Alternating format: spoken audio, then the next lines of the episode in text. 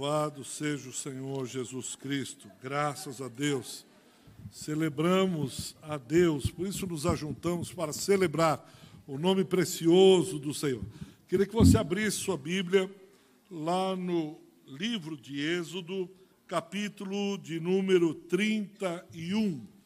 Êxodo 31 enquanto nós estivermos abrindo as nossas Bíblias, as crianças podem já acompanhar as professoras, os professores, o pessoal do Viveiros. Aleluia, que Deus abençoe muito vocês. Tenham um tempo precioso ali. Amém. Glória a Deus. Queria que você ficasse com a sua Bíblia aberta em Êxodo, capítulo de número 31, que nós vamos discorrer acerca dos 11 primeiros versículos. Há um mito antigo, mito é, de uma maneira bastante simples, é uma história que os gregos eles construíam para explicar, por exemplo, a origem das coisas, para explicar a origem do universo e tantas outras coisas. Depois essa palavra se tornou complexa, e aí mito é usado em quase todas as áreas do conhecimento. Mas há um mito em especial que chama o mito de Sísifo. Eu não sei se você já ouviu, certamente já viu, pelo menos a imagem falando acerca do mito de Sísifo. Sísifo era um dos deuses do panteão grego. E ele era um deus que sabotava demais era louco por riquezas e ele não parava de é, armar, de é, fazer coisas erradas em troca da riqueza, etc. Até que um, chegou um momento que ele foi condenado pelos deuses a rolar uma pedra imensa de mármore até o topo da montanha. E quando ele chegava no fim da montanha, a pedra estava lá de novo. E a condenação dele era que ele deveria eternamente levar todos os dias, empurrar essa pedra pesadíssima até o topo da montanha, um esforço sobrenatural. E quando ele chegasse embaixo, no pé da montanha, a pedra estava lá de novo para que ele mandasse a pedra de volta. E eu não sei se você já se sentiu como Sísifo em algumas áreas da sua vida em que você faz um esforço para algumas coisas, ou trabalha duro e pesado, ou luta, ou fala com alguém, você diz, será que eu eternamente falar as mesmas coisas para essa pessoa? Ou alguns eu vi que mesmo com máscara já deram uma risadinha e disse, nossa, pastor, isso é comigo, acontece comigo. Mas é assim, é que você é um desafio que parece que diariamente você tem que levar essa pedra até o topo da montanha, um esforço tremendo. E depois, lá pelas tantas, quando você volta, se diz: de novo, essa pedra está aqui. É um desafio que você começa a parar para pensar e diz: acho que esse negócio não vai dar certo, isso não é para mim isso aí talvez eu que esteja fazendo alguma coisa que não é para eu fazer. Mesmo porque eu não sou Sísifo. Deus me chamou para as novas coisas, Deus me chamou para mais. E é verdade. É verdade. Você não está condenado a fazer uma determinada coisa, muitas vezes improdutiva, enfadonha, estressante, que cansa. E aí, o primeiro versículo de Êxodo 31 nos ajuda a isso. Êxodo 31, 1 é um versículo que, se você passar despercebido, você não vai entender, mas ele diz: Disse mais o Senhor. Quer dizer, Senhor, o Senhor já está dizendo desde Êxodo 25. Êxodo 25 começa com a construção ou a instrução daquilo que viria a ser o templo das coisas, dos utensílios sagrados, como, por exemplo, a arca da aliança, como, por exemplo, a mesa da propiciação, como, por exemplo, as cortinas do tabernáculo. Eles estavam a, a, a, desafiados à construção. E desde Êxodo 25 até Êxodo 30, Deus vai dando tudo aquilo que eles precisariam construir. E talvez se eu e você estivéssemos lá no meio do povo de Israel e Moisés recebendo a instrução e depois ele reuniria a congregação e diz: Olha, Deus mandou fazer isso, isso, isso, isso, eu tenho que fazer isso, isso, isso. Meu Deus do céu! Isso aqui é muita coisa, eu não vou dar conta disso tudo. Eu vou morrer, é, é, é a obra é grande demais, o trabalho é exaustivo, eu não vou conseguir. E aí vem no versículo 1, Êxodo 31, depois de cinco capítulos de extensas instruções, de trabalho, de projeto, de desafio, etc, etc, etc. Disse mais o Senhor. E eu creio que é esse o diferencial que eu e você temos na obra de Deus. Esse, essa é a fechadura que abre a porta. Essa é a dobradiça com que faz com que eu e você consigamos aceitar receber alguns desafios da parte de Deus quando chega a hora do fazer, de pôr o projeto em prática, de arregaçar as mangas, de tomar uma posição. Por quê? Nós precisamos entender isso. O Senhor sempre tem algo a mais. Quando Ele lança a mim, a você, algum desafio, algum trabalho, alguma tarefa, Ele sempre tem algo que nos surpreende. Ele sempre tem algo mais que diz: espera aí, você não está sozinho nesse negócio. Ele sempre tem algo a mais que acalenta o nosso coração, conforte, conforte e diz assim: filho, calma, eu dei todo esse desafio, eu tenho todo esse projeto, eu tenho tudo isso, mas tem algo a mais que eu preciso lhe dizer.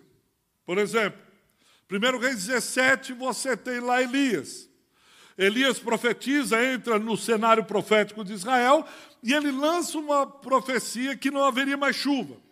E ele é alimentado por corvos e também por um pequeno riacho chamado Querite. Aí então ele diz: Deus, há três anos e meio, quase três anos que não chove. O Senhor me deu esse projeto, me deu esse desafio. Eu acho que eu não estou dando conta, etc. E diz: calma. Agora você vai ser alimentado, suprido por uma viúva, lá em Sarepta. Meu Deus do céu, quando eu acho que a coisa está ruim, piora. Já está ruim ser alimentado por corvo, um ribeiro que seca. Agora, uma viúva pobre, ele chega até a viúva pobre. E quando ele chega à viúva pobre, ele pede, faz uma, uma, um pedido, de acordo com Deus, para que dê um pouco de farinha. E diz: Olha, eu preciso de um pouco de água, azeite, um bocado de farinha, faz um, um cozido, um bolinho, alguma coisa para mim. A viúva, lá no versículo 14, ela vai responder versículo 12, diz: Ela respondeu: Tão certo como vive o Senhor teu Deus, nada tenho cozido, há somente um punhadinho de farinha numa panela, um pouco de azeite numa botija. E vê aqui, apanhei dois cavacos, pedaços de madeira, e vou preparar esse resto de comida para mim e para o meu filho. Nós vamos comer e morrer. Bem, nós fomos destinados à miséria, à pobreza. O que é que você está pedindo, profeta? Você não está entendendo? Você não está vendo uma situação? Você não tem empatia? Você não se solidariza com a dor e fome alheia? Você nunca leu o Betinho dizer que quem tem fome tem pressa? Agora eu só tenho isso aqui, nós vamos comer e morrer. O que, é que você pede para mim? Mas aí o profeta de Deus tem uma palavra de Deus, diz: Deus tem algo mais.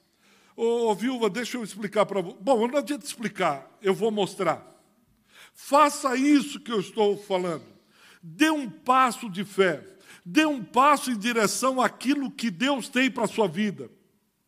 Dê um passo em direção à vontade de Deus. Dê tudo o que você tem. Ela diz: Eu vou repetir para você, moço. Acho que o senhor não é da região. Nós só temos eu e o meu filho aqui. Eu vou comer isso e vou morrer. Esse é o meu destino. Esse é o meu propósito. É isso que Deus tem para mim. Eu vivo numa terra esquecida. Eu estou exausto, estressado, eu estou cansado. Eu não aguento mais. Ficou claro agora o que é que eu desenho? E aí Elias diz: Olha, não adianta explicar para você. Você vai ter que experimentar, porque milagre não se explica, se vive. eu vou fazer algo, faça isso, dê esse passo em direção. Eu não vou dar conta, dê um passo de fé. E ela dá um passo de fé. No versículo 14, porque assim diz o Senhor Deus de Israel: a farinha da tua panela não se acabará, o azeite da tua botija não faltará, até o dia que o Senhor fizer chover sobre essa terra. Você entendeu que nada é grande quando é dado por Deus, qualquer que seja o desafio. E aí eu poderia falar uma série de passagens aqui, como por exemplo, de Davi Golias. Ninguém deu conta do gigante, mas Davi dá um passo de fé e assim por diante. Quando Deus coloca os desafios, Ele tem algo mais a dizer. E eu queria nessa manhã dizer isso para vocês. Nós estamos terminando o ano Manaim, começando um novo ano em agosto, dia 7 mais precisamente, com um novo ano Manaim. Há um desafio, há um projeto lá na sua confraria, no seu ministério, no seu trabalho, na sua escola, no seio da sua família, onde for. E Deus está dizendo assim: tem algo mais, tem um projeto que você pode olhar e dizer: eu não vou dar conta, é grande demais, eu estou cansado, estou estressado. Diz Deus, calma eu tenho algo para compartilhar com você. Veja lá no versículo de número 2. Ele é um Deus pessoal. Ele não vai dar um barco, um navio que você não sabe dirigir. Ele não vai dar uma tarefa que você não seja capaz de cumprir. Ele chama Bezalel, a Belalel e a Oliabe pelo nome. Versículo 2: Eis que chamei pelo nome a Bezalel. Outras traduções, Belalel. Ele não chama de baciada. Ele chama para essa tarefa você, porque ele sabe que você tem algo aí dentro de você não só sabe que você tem algo aí dentro de você para exercer, para realizar, para fazer, como Ele irá suprir isso que Ele está dando a você, porque você tem isso aí. Você tem um dom, você tem um talento, você tem um jeito de fazer que é seu, é de Belaléu, por isso que ele chama pelo nome. Ah, Deus pode levantar outro? Claro que pode. Pode levantar cem melhores do que você. Mas ele decidiu chamar a você, ele chamou pelo nome Belalel, filho de Uri, filho de Ur, da tribo de Judá. É específico, é claro. É claro, é específico. Ah, eu não sei se sou eu. É você. E aí ficam subindo. Ai, será que eu consigo? Será que vai dar certo? É muita coisa. São não sei quantos os utensílios. É muita tarefa. Pois é, mas Deus está dizendo algo mais. Ele te chamou pelo nome. Essa é a primeira convicção que você tem que ter. Que Ele chama você, não é o seu vizinho, não é o seu parceiro. É você em primeiro lugar e você o escuta pelo nome. Belaléu, na sombra de El, na sombra de Deus. Salmo 91. Aquele que habita no esconderijo do Altíssimo, a sombra do Onipotente. Alguém que está confiando não na sua força, alguém que está confiando não na sua habilidade, no seu potencial, mas ele se esconde debaixo da sombra do onipotente. Ele vai lá e fica quietinho e diz: realmente eu não posso, mas eu conheço quem pode, eu sei quem pode me dar forças. Deus o chama pelo nome, é você que eu quero. E a partir do momento que ele chama você pelo nome para essa tarefa, lá no versículo 3 ele faz uma coisa que para nós pentecostais tem um sabor especial. É a primeira vez que um homem, a Bíblia relata um homem que é cheio do Espírito Santo. Foi o primeiro homem citado, mencionado nas Sagradas Escrituras, que é cheio do Espírito Santo. Se havia isso antes, nunca foi relatado.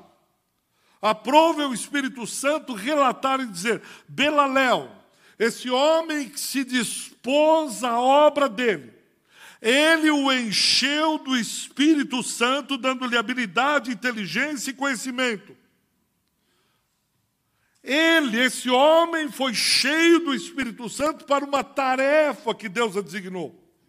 Ninguém é cheio do Espírito Santo para dançar no Espírito e depois disso dançar novamente e, por fim, morrer de cansaço de tanto dançar. Deus lhe deu a habilidade, lhe, lhe enche do Espírito Santo, para que você possa fazer a tarefa a qual você não conseguiria se não fosse pelo Espírito Santo. A obra de Deus sem a unção do Espírito Santo é estressante cansativa, arrebenta o obreiro no meio. Fazer a obra de Deus, a força da carne, no poder da minha habilidade, no meu sorriso, na minha, no meu jeito bacana de ter amigos. Isso é cansaço, enfado. Você não leva, não frutifica, não dá fruto eterno, porque a obra de Deus só pode ser realizada no poder do Espírito Santo de Deus. Não tem jeito. Não tem jeito. É na força do Cristo ressurreto. Se você quiser abrir uma casa para dependentes químicos, um orfanato para cuidar de crianças, uma igreja para pregar o poder do Evangelho, se não for no poder do Espírito Santo, é mais uma instituição. Eu já vi instituições enormes, gigantescas, foram construídas, coisa linda.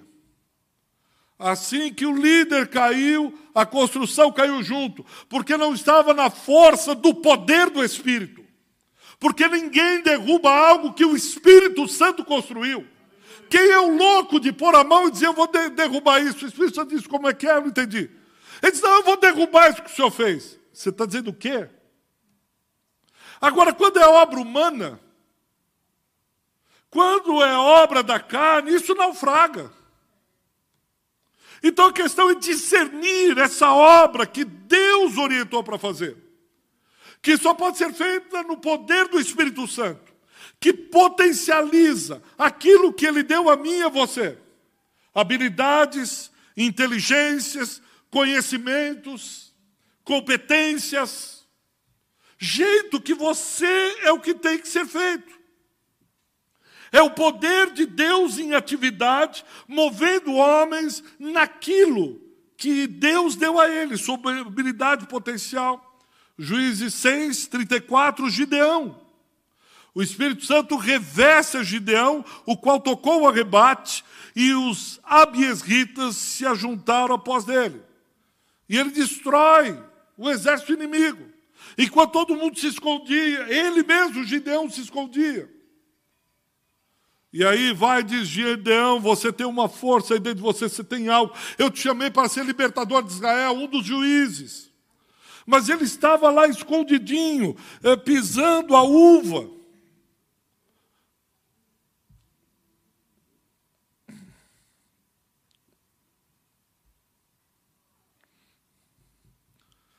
Ele estava no lagar, escondido. Mas quando começa ali o Espírito Santo vir e dizer: Eu tenho um chamado, um desafio para você. Eu tenho algo a realizar na sua vida. Ele dá um passo de fé. Ele é cheio do Espírito Santo. Otiniel, outro juiz, juiz capítulo 3, da mesma forma, veio sobre ele o Espírito do Senhor, ele julgou a Israel. Assim foi Saul, 1 Samuel 10, 10, veio o Espírito dele, enche, ele se torna ditado, ele profetizando entre os profetas. Quando o Espírito Santo de Deus vem, nenhuma obra é grande demais. Nenhum desafio é assustador. Ele é assustador quando eu sou tímido. Ele é assustador quando eu quero fazer pelas minhas mãos. Ele é assustador, é terrível quando eu tento fazer por mim mesmo. E é interessante aqui que ele dá habilidade a todos os homens hábeis. Versículo 6. Veja lá o versículo 6. Eis que lhe oh, versículo 4. 3. O enchido do Espírito Santo. 3. Habilidade, inteligência, todo artifício para elaborar desenhos, trabalhar em ouro, prata, bronze, lapidação de pedras, de engaste, entalho de madeira, para toda sorte de lavores. Lavouros, versículo 6. E final, parte B. E dei habilidade a todos os homens hábeis. Deixa eu te fazer uma pergunta, meu irmão, minha irmã. Qual que é a sua habilidade? Qual que é o seu dom? Qual que é o seu talento? Eu creio que hoje Deus pode potencializar esse seu dom. Hoje Deus pode potencializar o seu talento. Mas não para você chegar e dizer, está vendo? É, eu sou o cara. Não é o Roberto Carlos, não. Esse cara sou eu. Sou eu. Olha com a minha habilidade, olha o meu talento. Espera que eu vou fazer aqui um showzinho. Pronto, acabou. Aí veio o Samuel e disse: Você pode me ajudar aqui? Ih, irmão, eu não tenho espaço para esse negocinho. O outro veio agora, Samuel, eu trabalho na Disney. Agora não posso fazer essas coisinhas de igreja tal. Eu estou num outro nível, pastor, desculpa. Deus me deu habilidade e tal, mas agora é, eu estou para além das fronteiras. Deus me chamou para as nações. Rapaz, mas você aqui do nosso lado, não tinha nem computador, usava o computador da igreja, ajudava a gente. Não, pastor, isso é o passado. O passado já passou, vamos. Ah, tá bom, irmão. A gente é humilde, a gente continua aqui, sem problema. Ele vai potencializar tua habilidade, ele vai potenciar teu talento, ele vai dar habilidade a homens hábeis para a obra a qual ele tem designado, para o desafio que ele tem para você. Qual que é a tua habilidade? Qual que é aquilo que você tem? Lembra a parábola dos talentos? Você pode chegar e dizer, pastor, eu entendi tudo isso, mas eu vou enterrar o meu talento. Puxa, mas você trabalhava, você fazia, o pessoal entendia, você tinha essa liderança. Coisa... Pois é, mas agora eu estou numa outra, numa outra pegada. Eu estou numa outra, já ouvi isso tanto, eu estou numa outra fase da vida e aí eu vou enterrar o meu talento. E o que você vai fazer com ele? Deixa ali. Deixa eu dizer para você. E não é para te amedrontar, imagina. Se alguém quiser pôr terror, medo em você, esquece. Mas um dia o Senhor vai pedir o teu talento. Ele vai dizer, eu te dei um talento, o que, é que você fez com esse talento? Então, eu estava numa outra fase, estava numa outra pegada, tal, e eu enterrei. E vocês sabem o final. O que eu estou alertando para você só, que esse talento é para ser usado mas, pastor, nesse momento tá. Mas lembra, Deus vai encher você do Espírito Santo. Deus vai te dar habilidades, é um passo de fé, é o passo que a viúva deu, é o passo que Gideão deu, é o passo que Otiniel deu, é o passo que Saul deu, é o passo que tantos outros deram, como eu dei, como você deu, como tantos outros. É um passo de fé. Crendo que aquele que lhe chamou pelo nome irá potencializar os seus dons e talentos. Mais do que isso, veja o versículo 6 ainda: você não estará sozinho. Ele coloca um companheiro, lhe dei por companheiro a Oliabe. E aqui que é uma coisa linda: a Oliabe é de que tribo? Dan. Dan é a menor tribo de Israel. A menorzinha é Dan. Muito bem. Belalel é de que tribo? Quem está prestando atenção? Hã? Judá. Judá é a maior tribo de Israel. Ele põe um da maior tribo de Israel com um da menor tribo de Israel e diz: vocês vão trabalhar juntos de igual para igual. Quem vai ser o teu companheiro? O menorzinho. Você é da maior, mas você não é o cara, você precisa da ajuda até do menor. Como é difícil entender isso. Não, isso aqui é para os grandões, isso aqui é para aqueles que têm habilidades a, a dar e vender, isso aqui é para quem tem tempo, isso aqui é para quem tem. Isso... E Deus está dizendo: não, é o maiorzão e o menorzinho, para mim, são iguais. Eles vão trabalhar juntos aqui, não tem o, o bacanão e o bacaninha. Não tem o grandão e o pequenininho. Tem gente de todas as tribos, de todas as línguas, de todos os povos, de todas as nações que vão trabalhar juntos.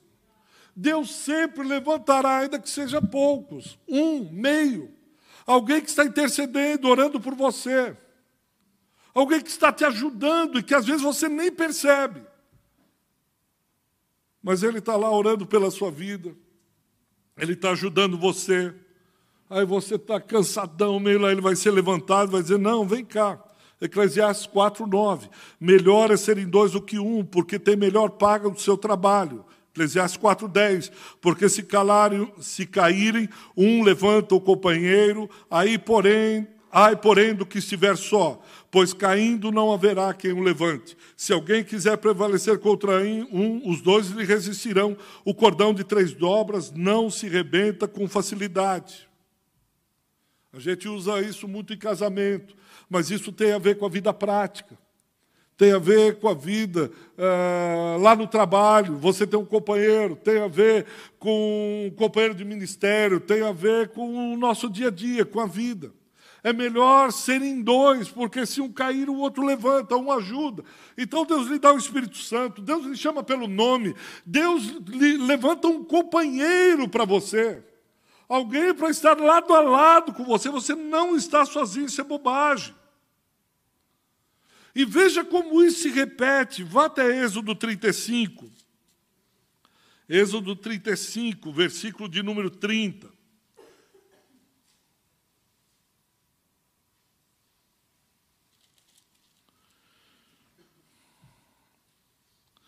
30. Disse mais Moisés aos filhos de Israel: Eis que o Senhor chamou pelo nome Bezalel, filho de Ur, filho de, filho de Uri, filho de Uri, da tribo de Judá. O Espírito de Deus o encheu de habilidade, inteligência, conhecimento e todo artifício e para elaborar desenhos, trabalhar lapidação, 34. Também lhes dispôs o coração para ensinar ao trem, a ele a Oliabe, filho de Aisamaque, da tribo de Dan. E 35 de novo, encheu de habilidade. Mas o versículo 34, Deus faz isso, tudo isso, e depois ele represa para si. ele aprende tudo, Senhor, Deus lhe potencializa, o que, que ele faz? Ensina outros. Ele chama aqui e diz: Vem cá, eu vou te ensinar. Eu não compartilho do tema o exército de um homem só. Eu desconfio do homem que faz tudo sozinho. Porque o dia que ele morrer, morre com ele o talento. Ele represou, represou.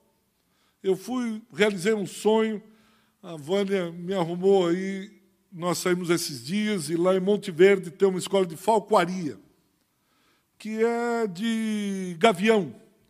Então, ele instrui sobre gavião, eu sempre gostei de gavião, águia, aves de rapina.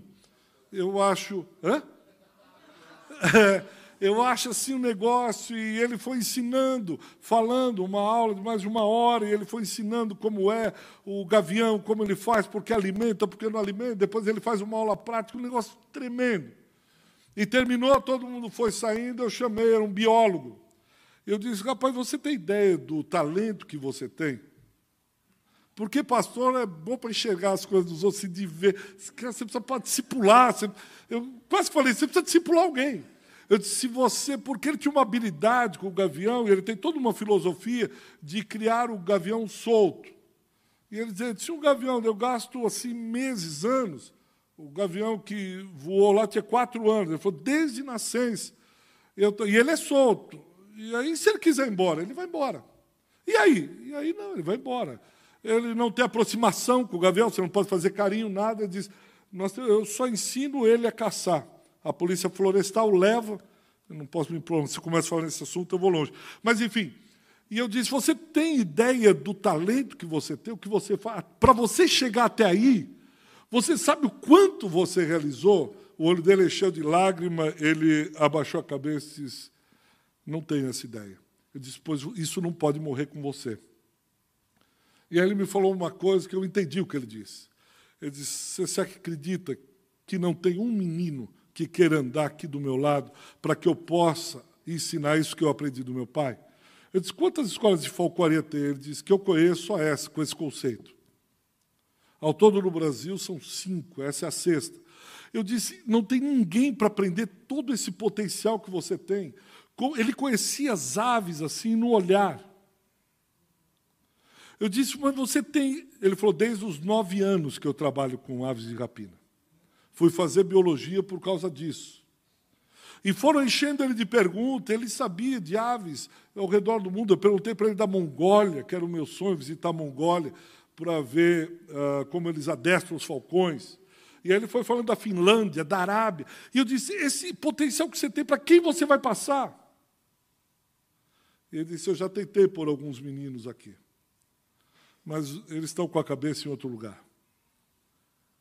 Eles querem ganhar dinheiro com aves, eles querem é, tirar foto, por o pessoal pegando, mexendo, e eu tenho ética. Eu já tive proposta aqui. Eu disse, rapaz, mas eu vou tentar te ajudar como eu posso. Eu não sou empresário para investir. Quanto que você precisa? Qual que é o teu custo? Aí fomos conversando. Aí precisou para a aula e disse, olha, me desculpa, mas eu tenho uma outra. Eu disse, não, vai em paz. Vai em paz. Mas eu quero voltar lá conversar e falar do Evangelho para ele. Mas para quem ele vai deixar? E não só essa questão de ensinar, mas isso tem a ver com legado.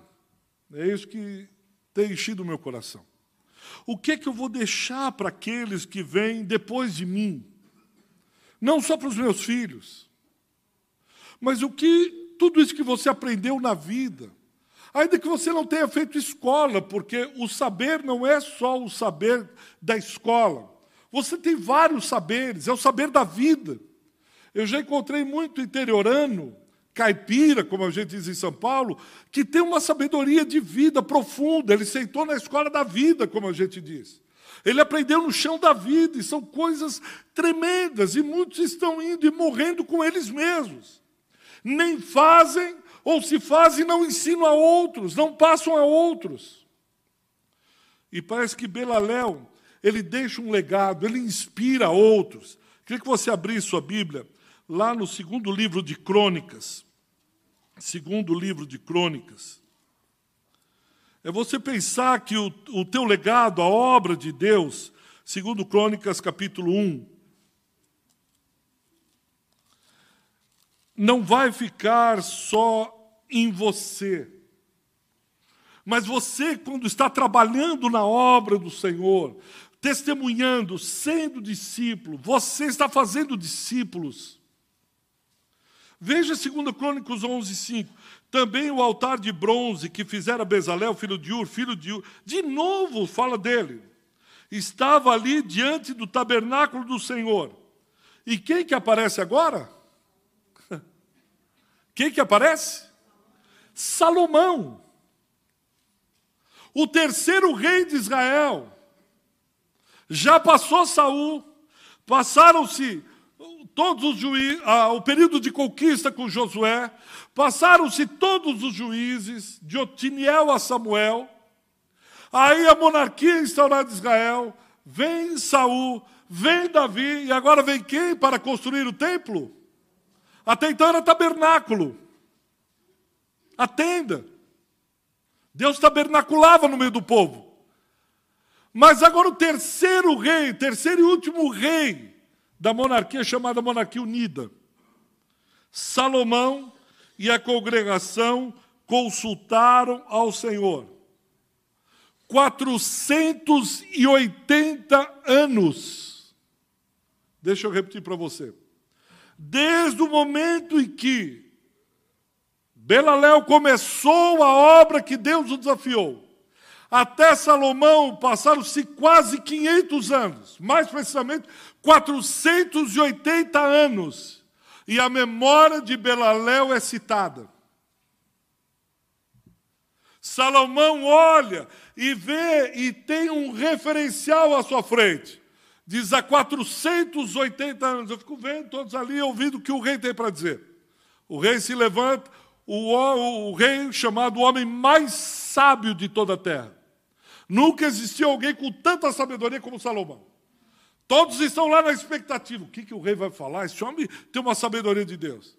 Ele diz: há 480 anos atrás, tinha na terra um homem chamado Belaléu, um homem cheio do Espírito Santo. Deus deu a ele riqueza e conhecimento, habilidade e inteligência para construir isso que vocês estão vendo agora. Já imaginou? É isso que o homem mais sábio tem a dizer? Isso chama legado. Eu deixei alguma coisa para aquela geração que está vindo. Eu não comi só as maçãs, mas eu plantei macieiras. Eu não só me aproveitei do que outros fizeram, como eu deixei algo que talvez eu não veja para outras gerações. Em outras palavras, a obra de Deus ela só tem benefícios. pelo menos em aspectos eternos. Não só seus filhos, netos, bisnetos, tataranetos se lembrarão de você. Mas na história do povo de Deus, há alguns que se lembrarão, ainda que se passem 500 anos, daquilo que você simplesmente respondeu a um chamado. Simplesmente você diz: Deus, eu ouvi o Senhor me chamar pelo nome. Eu não tenho condições para fazer. Esse desafio é muito grande. Isso aqui eu não tenho tempo, minha agenda é lotada. Eu já estou cheio. Mas eu obedeço ao teu chamado e me disponho. E aí você vai ver coisas começarem a acontecer em você e através de você. Deus começar a te potencializar coisas que você demorava uma semana, em duas horas você faz. Você diz, mas meu Deus, como é que pode isso? Eu não tinha condições de fazer, eu não aguentava. Mas Belaléu, ou Bezalel, serviu de inspiração durante 15 anos, deixou marcas na sua geração e nas gerações posteriores. E eu não tenho dúvida que Deus chamou você. Por quê? Porque se você ler depois, Êxodo 31, Êxodo 35, Êxodo 36, você vai ver que aparece, verdade, Belaléu e Oliabe, mas teve uma gama de pessoas em volta que não foram esquecidas. Que diz, e Deus levantou um povo para ajudar, porque a construção é do coletivo. A construção é coletiva. Não é de um grande herói mas sim de homens de Deus, que amam e são apaixonados por Ele. Ouvem a sua voz, dão um passo de fé em direção ao desafio, são cheios do Espírito Santo. Deus lhe levanta companheiros e eles marcham em direção àquilo que Deus tem reservado para cada um deles, a fim de que eles possam inspirar outros. E não só inspiram outros, como deixam legados, marcas na história de quando lembrados, são bem lembrados. São homens que diz, vale a pena. E um dia desses, qualquer hora dessa, um tipar diz, você tem dimensão do que você tem nas mãos? Essa habilidade, esse conhecimento, essa inteligência? Então você olha e diz, eu não sei, mas se tenho, eu devo a Deus. Como esse senhor lá da falcoaria, ele não remeteu a Deus. Mas ele disse: não, simplesmente não sei, já tentei muito, mas ninguém quer aprender. Mas quando Deus dá isso a você, Ele dá essas boas obras, Ele te enche de inteligência, de conhecimento, de sabedoria. Para quando perguntarem a você, você tem dimensão de como Deus está te usando? Você diz: a única coisa que eu sei é que tudo isso é para a glória do Deus que eu sirvo. Isso tudo foi por causa de um projeto que ele pôs no meu coração. Isso tudo, ele me deu o doutorado para glorificar o nome dele. Ele me deu essa habilidade não para ficar rico. Ele me deu essa inteligência, ele potencializou isso, não para mostrar para todo mundo, mas simplesmente eu me humilhar e dizer: Eu aceito o desafio. E tudo que eu tenho e tudo que eu sou, a ti te pertence seja glória eterna ao teu nome. O cordeiro seja digno. E eu coloco na mesa e diga por causa dele isso tudo. Eu glorifico o nome dele. Tem alguns jogadores de futebol, né, depois dos atletas de Cristo, e agora eles fazem um gol, fazem uma jogada bonita, eles fazem assim. É? Até lutador de, do, do UFC, né? Ou seja, todo esse potencial é para ele. Tudo que eu estou fazendo é para Ele. Se eu canto, se eu congrego, se eu seio, tudo é para a glória do Senhor. Eu queria que você ficasse em pé por um instante.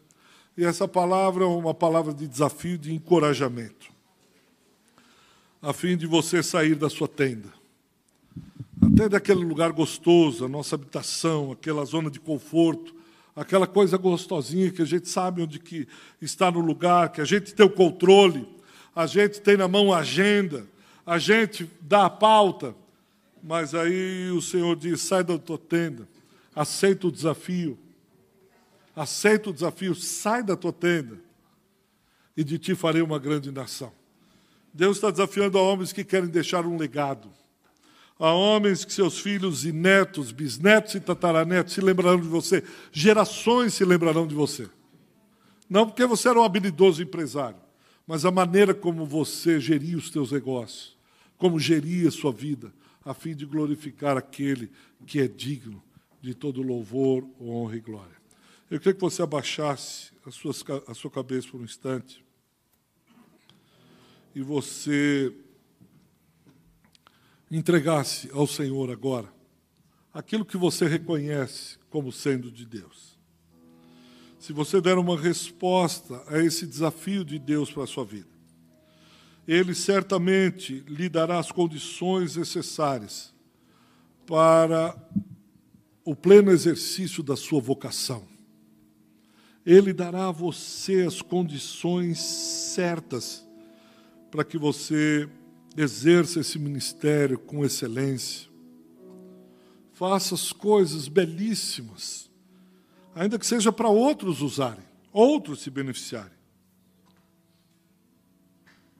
Há um ditado antigo que diz: Volta o teu rosto para o sol e as sombras ficarão para trás. Talvez há algumas sombras aí na sua vida que não lhe permitam que você dê um passo de fé. Mas lembre-se disso. Volte o teu rosto mais uma vez para o sol, o sol da justiça, e as sombras ficarão para trás. As sombras são aqueles traumas, são aquelas coisas ruins, são coisas que não são boas. Foque de novo no sol da justiça.